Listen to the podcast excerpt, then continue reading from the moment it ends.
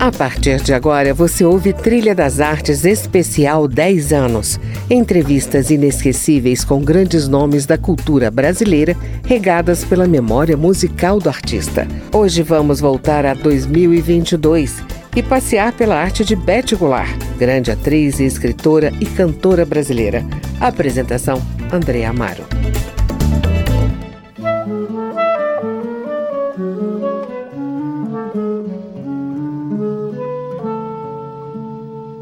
Olá, o Trilha das Artes começa hoje com uma versão de Rosa Passos e Ron Carter para a clássica de Tom e Vinícius, Eu Sei Que Vou Te Amar.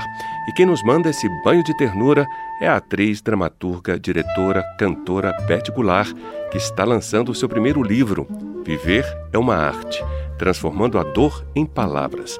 Então fique aí, porque ela vai nos falar desse novo rebento e de outras histórias que marcaram a sua carreira. Eu sei que vou te amar por toda a minha vida. Eu vou te amar e cada despedida eu vou te amar. Desesperadamente eu sei que vou te amar.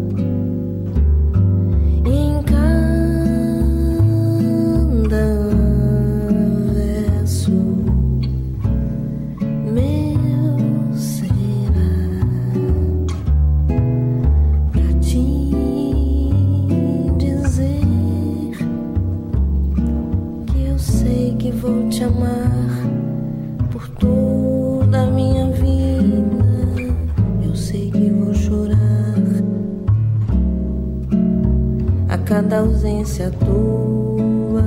Eu vou chorar e cada volta tua de apagar. O que essa ausência tua me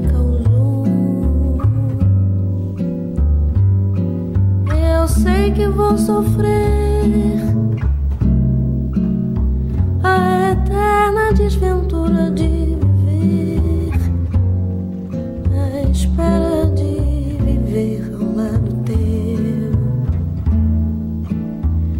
toda a minha vida.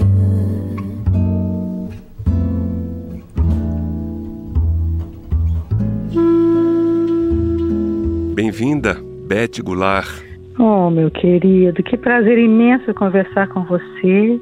Começando com essa música tão linda, a música de amor de meus pais.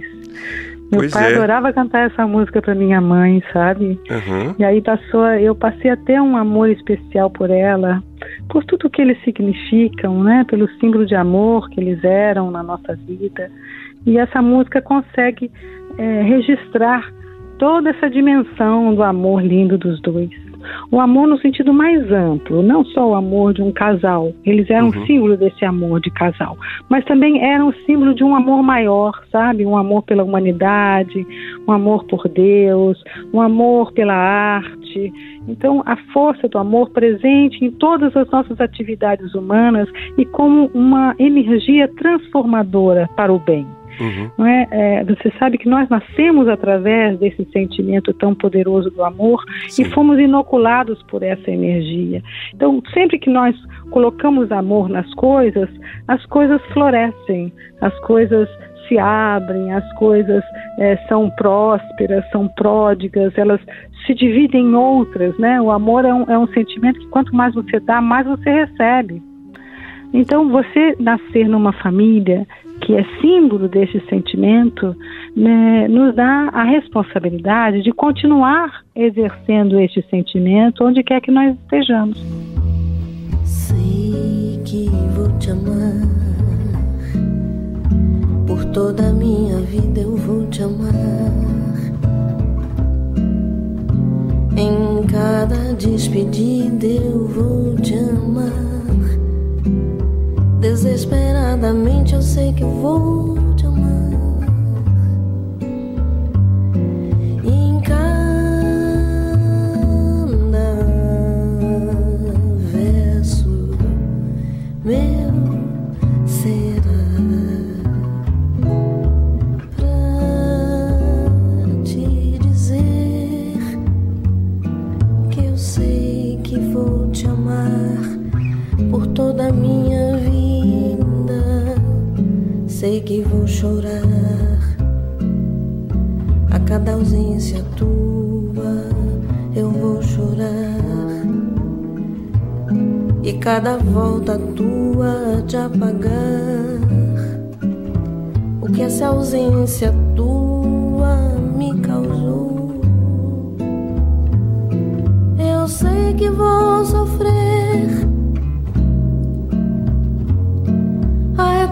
desventura de viver, à espera de viver ao lado teu por toda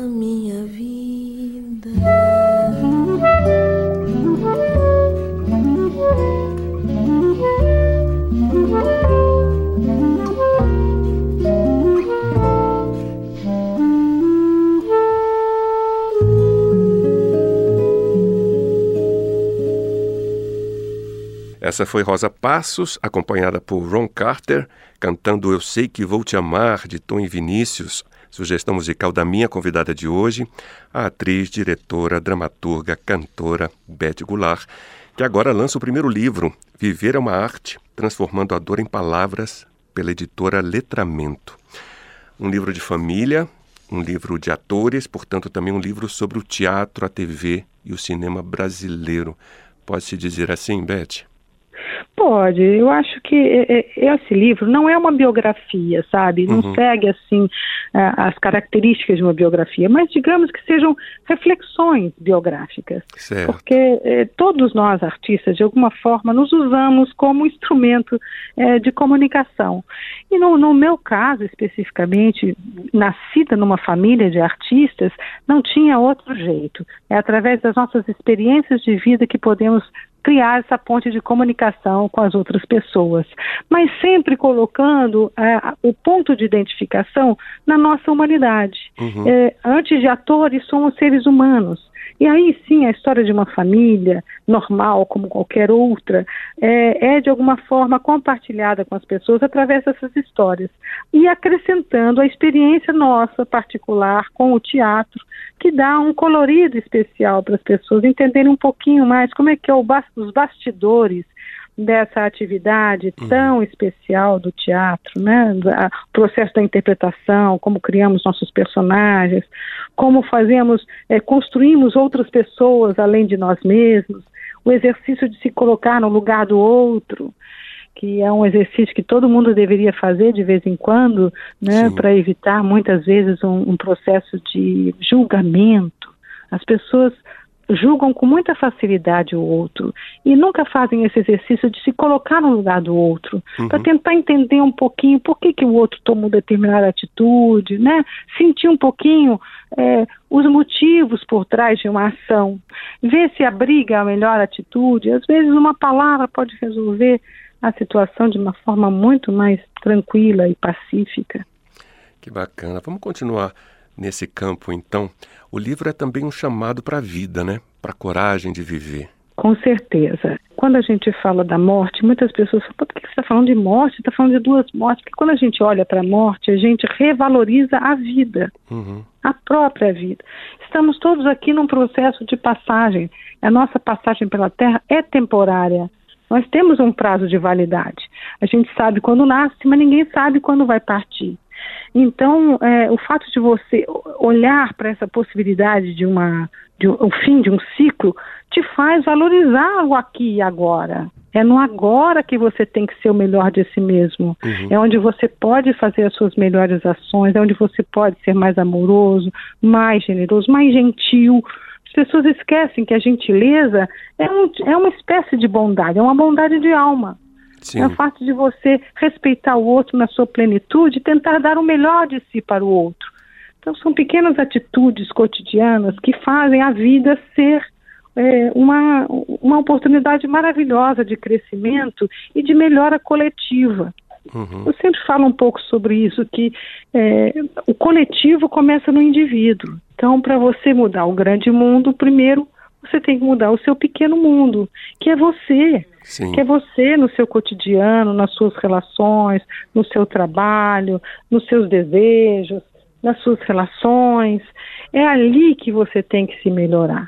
Porque você melhorando individualmente, você está contribuindo com a melhora do todo. Sim. Não é? Se você tem uma atitude é, mais ecológica, de mais respeito, é, produzir menos lixo, ou reciclar o lixo, ou, ou, respeitar mais os animais, cuidar da natureza, é, cuidar da sua cidade, ter uma atitude é, de cidadã mais participativo, participar de algum movimento comunitário, você melhora o todo, melhorando a sua parte no todo. É, por falar em coragem de viver, né, Beth? Vamos falar de Clarice. Claro. Eu me lembrei sempre. aqui de um trecho de Água Viva em que ela fala justamente sobre isso. Né? Ela diz: Tenho coragem, por enquanto estou tendo, porque venho do sofrido longe, de uma pesada ancestralidade. Eu que venho da dor de viver, e não a quero mais. Quero a vibração do alegre. Sou heroicamente livre e quero o fluxo. Essa Ai, é que Clarice, né? maravilha! Né? Ai, como eu amo Clarice é. Lispector. Como ela consegue traduzir em palavras estados de alma e de, de consciência, né?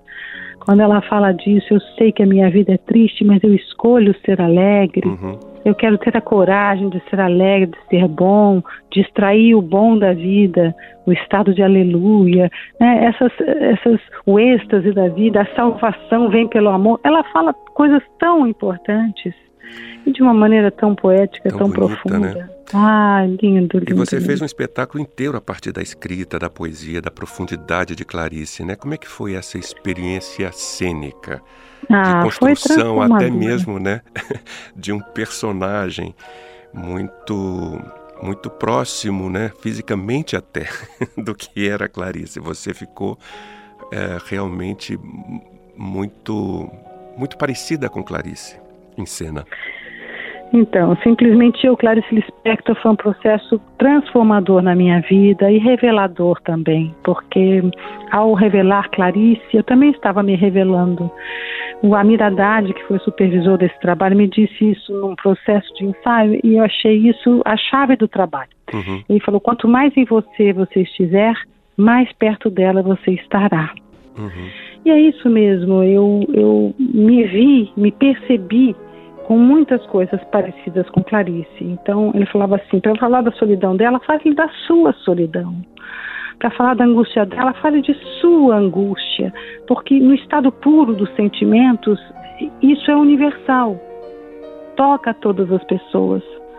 E então, através disso, eu, eu percebi que me colocando no trabalho, eu estaria assim criando essa ponte de ligação com ela e me revelando tanto quanto ela no espetáculo. Eu acho que essa foi a força maior do uhum. espetáculo, meu olhar sobre ela, essa, esse ser híbrido que surgiu, meio eu, meio ela, que estava ali ao vivo, presente diante das pessoas. As pessoas tinham a sensação de estar diante de Clarice. Sim. E de certa forma estavam, porque a, a, toda a sua obra e a sua escrita tão potente estavam ali encarnadas em mim. Uhum. E de alguma forma e, e tinha uma, como que eu vou dizer, uma identificação é, de sentimentos com, com a minha própria vida. Ah, que legal. Então foi uma experiência transformadora para mim. Ela também me revelou como criadora, porque nesse trabalho eu assinei a, a adaptação do texto, eu assinei a direção, uhum. então a concepção cênica era muito a minha visão sobre o teatro, a minha linguagem teatral se estabeleceu e se apresentou de uma forma muito clara nesse espetáculo. Então, Clarice Lispector é uma referência em todos os sentidos para mim, na vida, na literatura e também foi no teatro, através desse nosso encontro. Então vamos ouvir Claire de Lune, Claire Debussy, de Lune. que Clarice é... ouvia e você usou na peça? Sim, usei sim, eu adoro Debussy.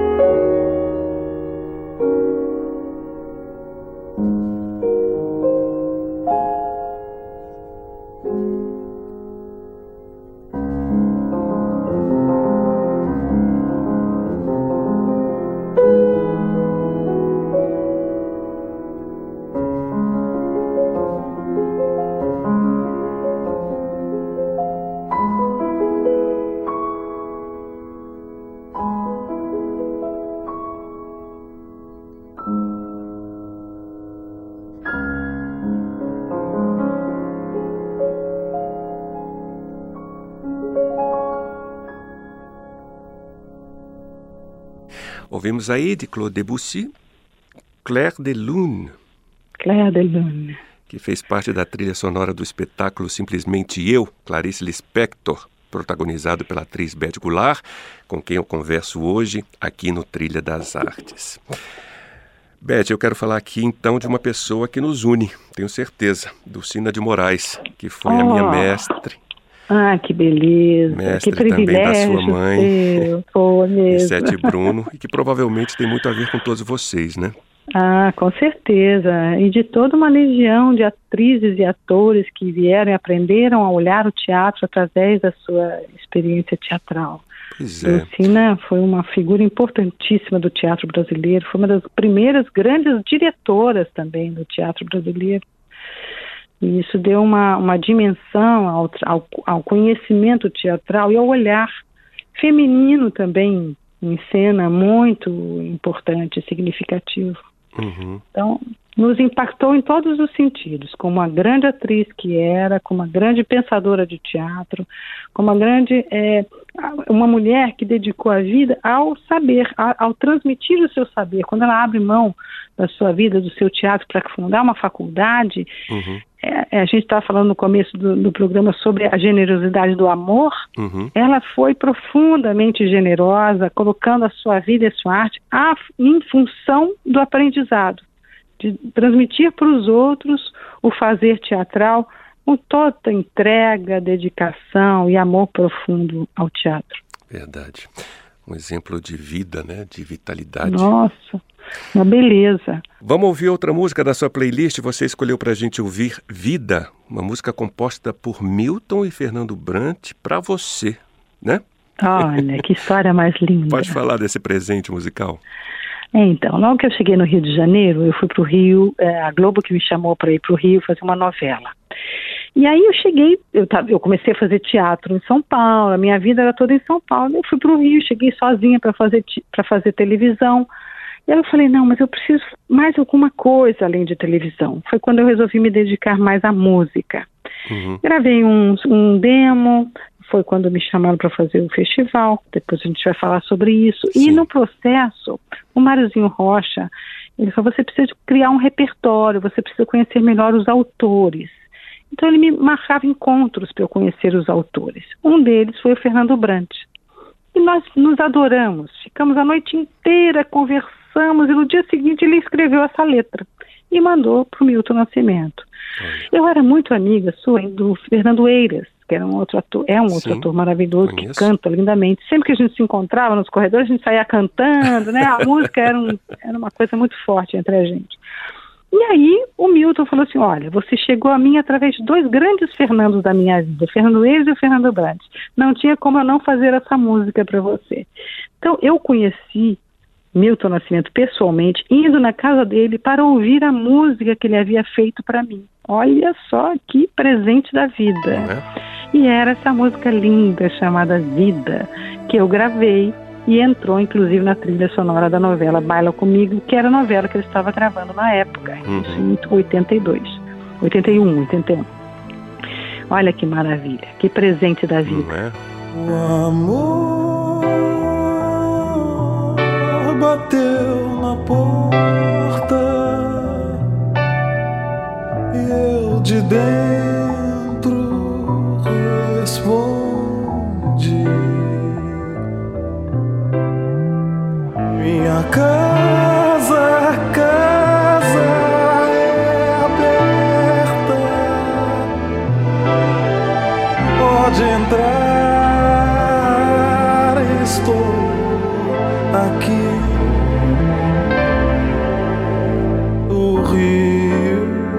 Passava seus peixes.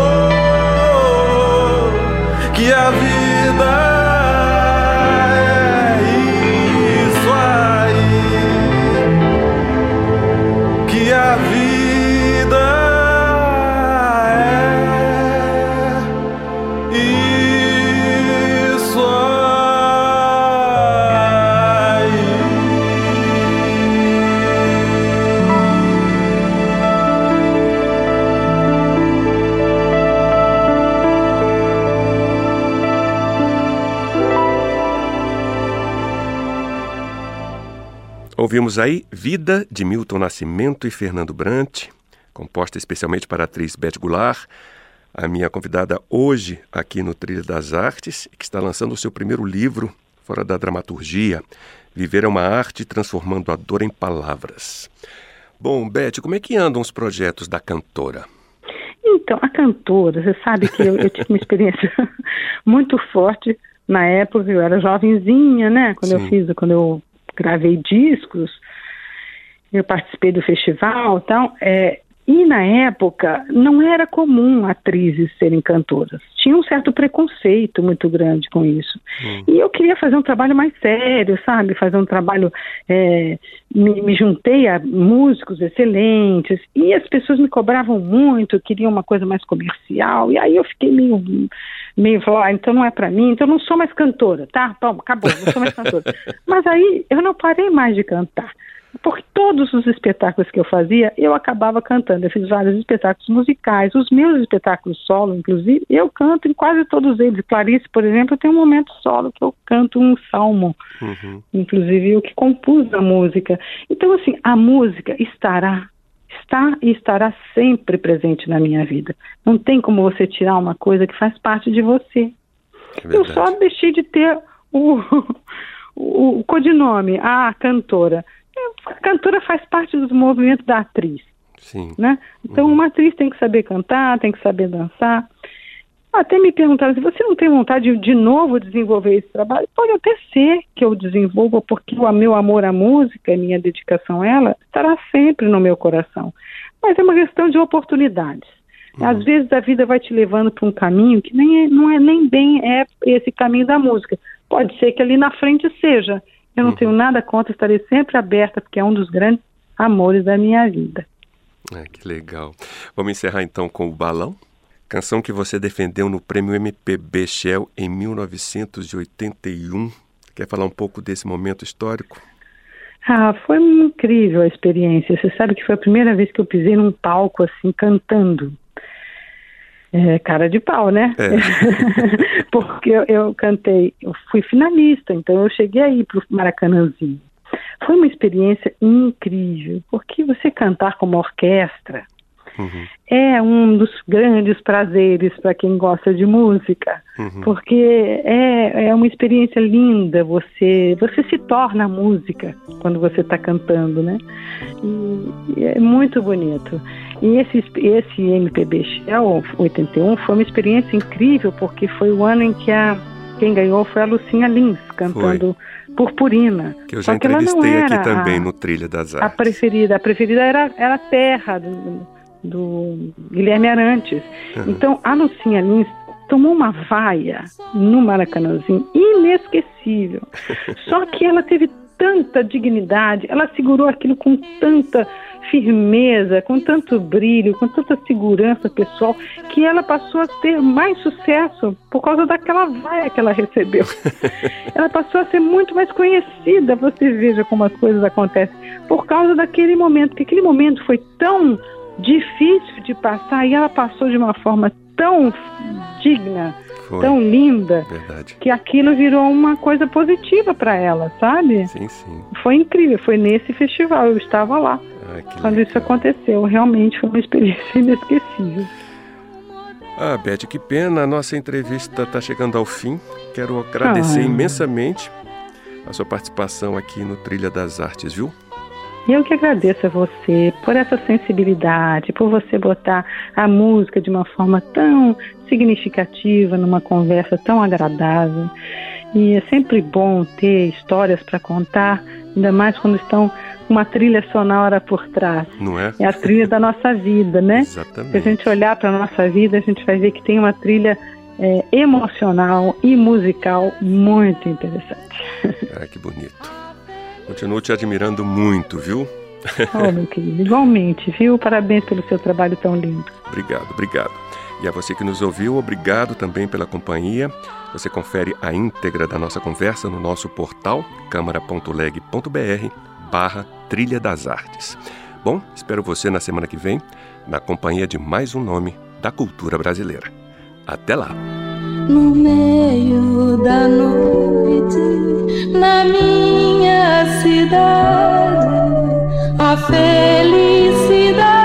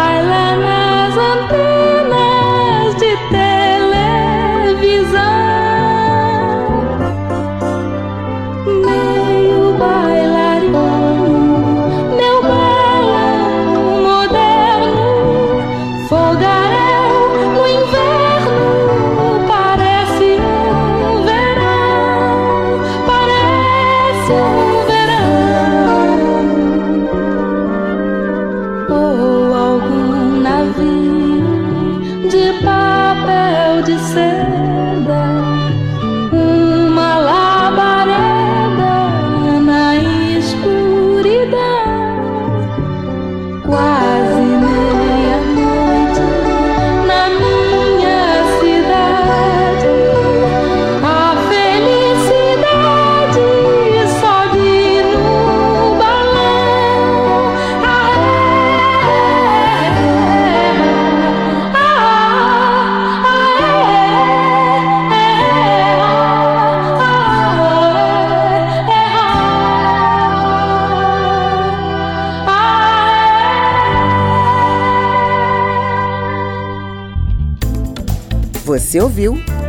Trilha das Artes